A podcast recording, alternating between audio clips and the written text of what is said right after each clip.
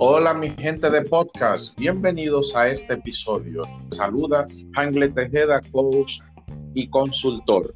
En esta ocasión me acompaña una Elba Polanco de Coravia, con quien estaremos conversando sobre el cuidado de las personas en el hogar. Elba, bienvenida a nuestro podcast. Gracias, muy buenas, Hanglet. Un placer estar contigo y con los tuyos. Gracias por, aceptar la, invitación a, esta, a conversar conmigo y con nuestra audiencia que nos escucha en Estados Unidos, Colombia, Argentina, Costa Rica, República Dominicana. Agradeciéndole también los mensajes de voz que nos envían, retroalimentando cada uno de los episodios. Quiero comenzar, Elba, con una frase que tú misma compartes en el brochure de Coravia para motivar a nuestra gente a introducir el tema que hoy vamos a compartir. Con mucha frecuencia subestimamos el poder de un mimo, una sonrisa, una palabra amable, un oído atento, un cumplido sincero o el más pequeño acto de consideración. Cosas todas que encierran en sí el potencial de cambiar completamente una vida.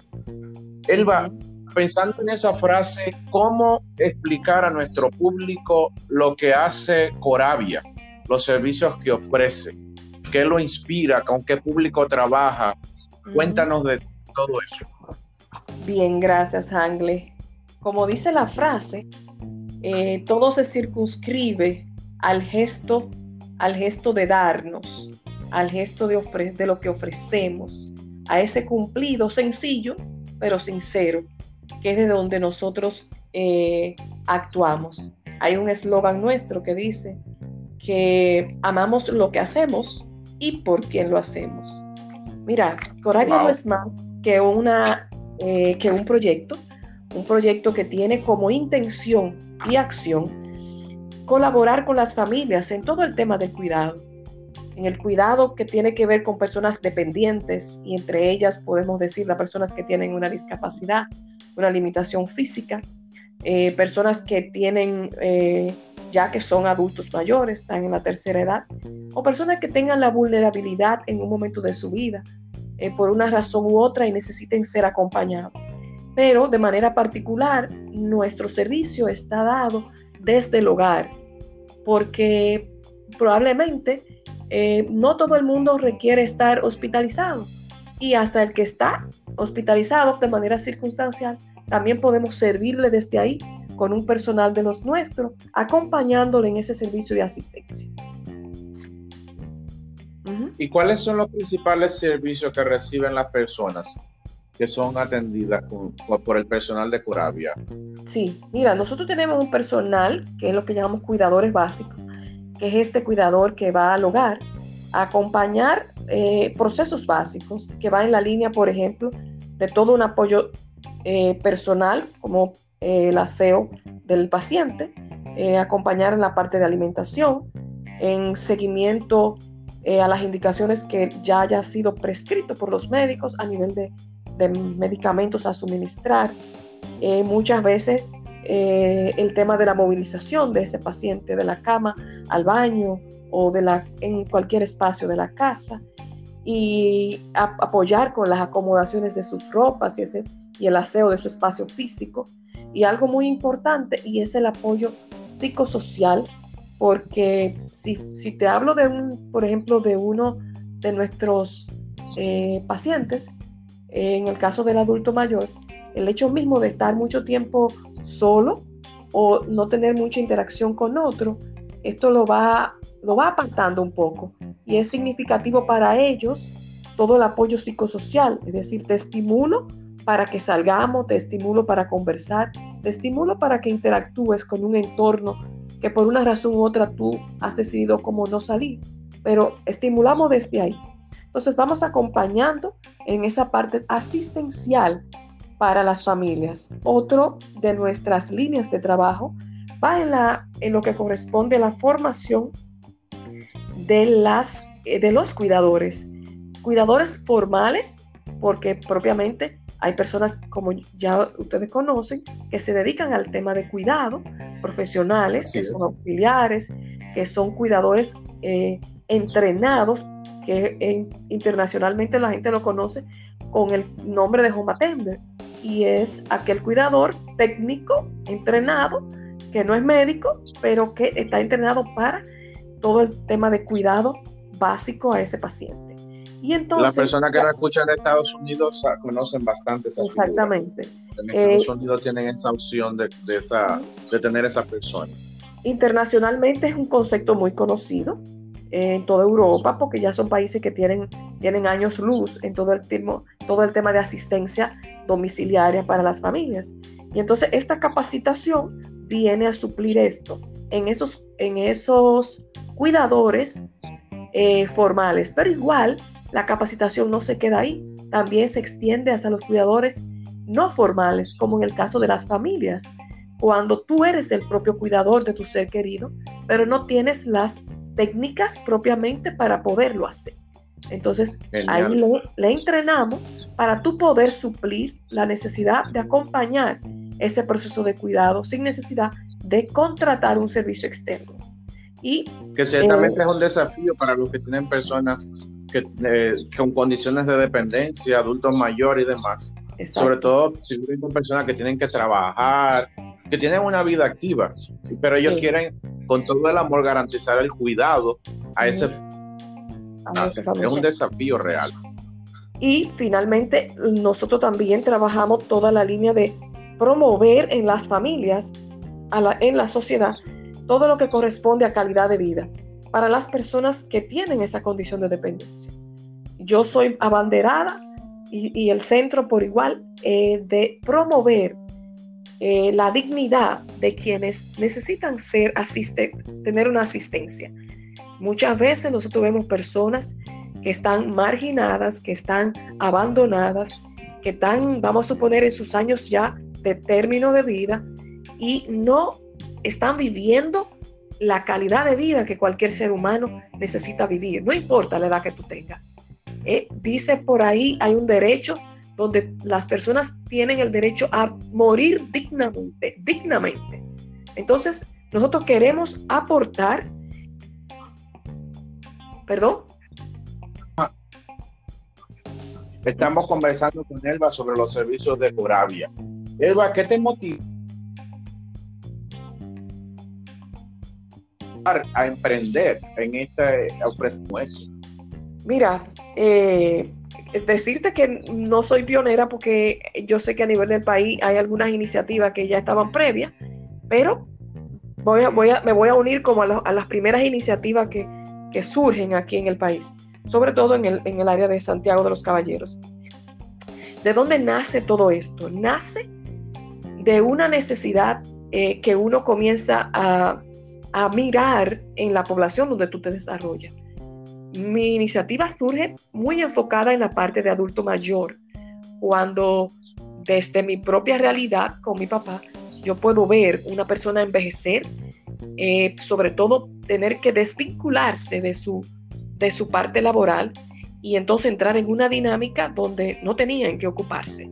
Y comienzo a, a darme cuenta de la necesidad que hay en el mercado de que no hay ninguna oferta para ese tipo de persona que dejó de laborar, que ya está entrando en una edad avanzada, pero que todavía tiene las capacidades cognitivas y físicas para poder seguir activo. Entonces surge todo esto, todas esas necesidades, y luego comienzo a indagar sobre qué hay fuera, sobre cuáles iniciativas existen, y veo que es un mundo, un mundo por conocer, pero sobre todo un mundo que me comenzó a apasionar me comenzó a, como vamos a decir, a, a, ay, yo no sé si la palabra es, eh, por aquí decimos, a rompernos los ojos, pero no, me comenzó a deslumbrar esa eh, todas esas iniciativas que existen fuera con tantas facilidades desde un sector que nosotros sabemos que corresponde a una seguridad social de cada país. Y entonces comienzo a mirar que en el país nuestro no existe todavía un desarrollo en este sentido a nivel de beneficio para personas que tienen esas condiciones de dependencia. Bueno, ahí surge todo y luego comienzo a, hacer, a tomar entrenamiento y me formo en gerontología social y luego comienzo a, me voy fuera a entrenarme en todo el tema de cuidado y en un momento dado de la circunstancia misma me dice que ya estoy lista, porque yo siempre estaba buscándole como él, no estoy lista, no estoy lista, necesito un poco más. Bueno, pero la vida te empuja y me empujó y tuve una sola opción, o nado o nado. Y decidí nadar. Y entonces, eh, durante yo tuve una experiencia de entrenamiento en Estados Unidos, tuve la, la, oportunidad también de conocer la que hoy es mi socia dentro de este proyecto y que igual desarrolla un centro de, de servicio de cuidados en el hogar allá en Pensilvania. Y entonces decidimos vivir una experiencia junta, desarrollar un proyecto en Santo Domingo. Y así comenzó todo. Comienza dando asistencia en los hogares. Eh, y desde ya, hace ya más de un año o un año aproximadamente, estamos desarrollando esta iniciativa que inició con capacitaciones y conjuntamente con el servicio de cuidado en el hogar. Y desde ahí hemos caminado altas y bajas, pero sobre todo enamorado del propósito de, nuestro, de nuestra misión. Y eso es muy importante a la hora de emprender, estar enamorado de lo que hacemos y como tú decías ahorita, arriesgarnos. Muchas veces estamos esperando el momento para hacerlo y el momento está ahí. Simplemente tenemos que lanzarnos, ser arriesgados. Nunca vamos a tener algo, el momento seguro como para ver todo claro. Y tú lo hiciste. Elba, finalmente, hablando de todo eso, para las personas que hoy en día, fruto de la pandemia, están buscando cómo emprender, conectar con lo que aman, eh, con sus talentos, con sus dones y monetizarlo. ¿Qué tú le recomendarías a las personas que hoy en día quieren iniciar eh, un emprendimiento? Tú que ya tienes más de un año de haber iniciado. Como tú dices, nunca estará el momento idóneo. Siempre tendremos que ir haciendo en el camino.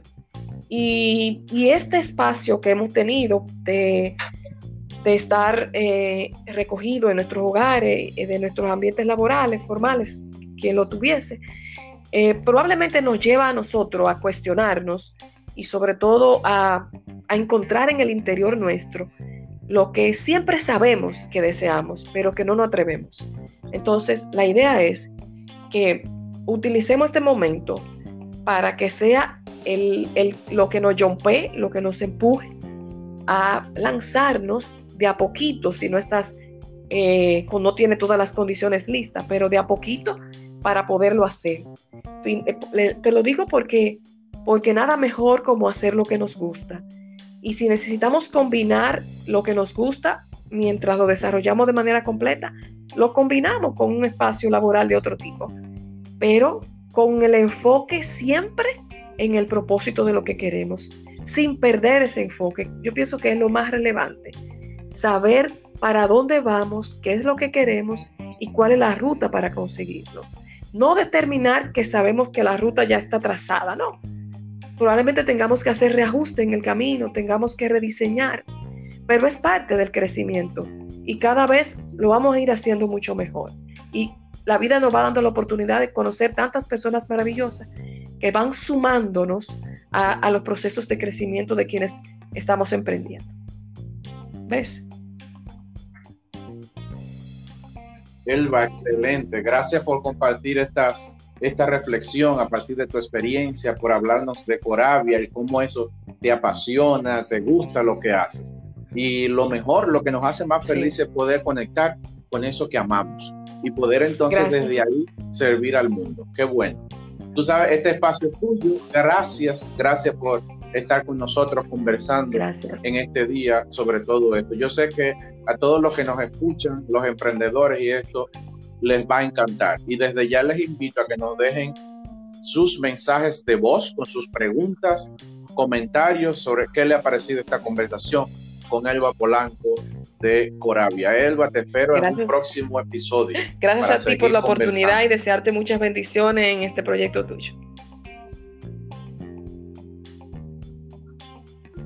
Muchísimas gracias. A mi gente de podcast, gracias por estar ahí en cada uno de los episodios muchas bendiciones y hasta el próximo episodio de este podcast Liderazgo y Crecimiento Personal. Te saluda Angle Tejeda.